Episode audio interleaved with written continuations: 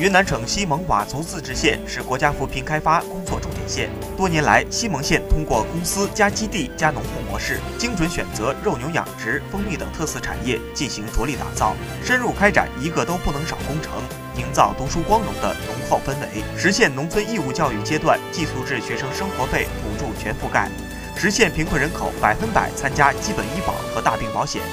基本医疗有保障，落实基础设施建设，全县三十六个行政村全部实现通动力电。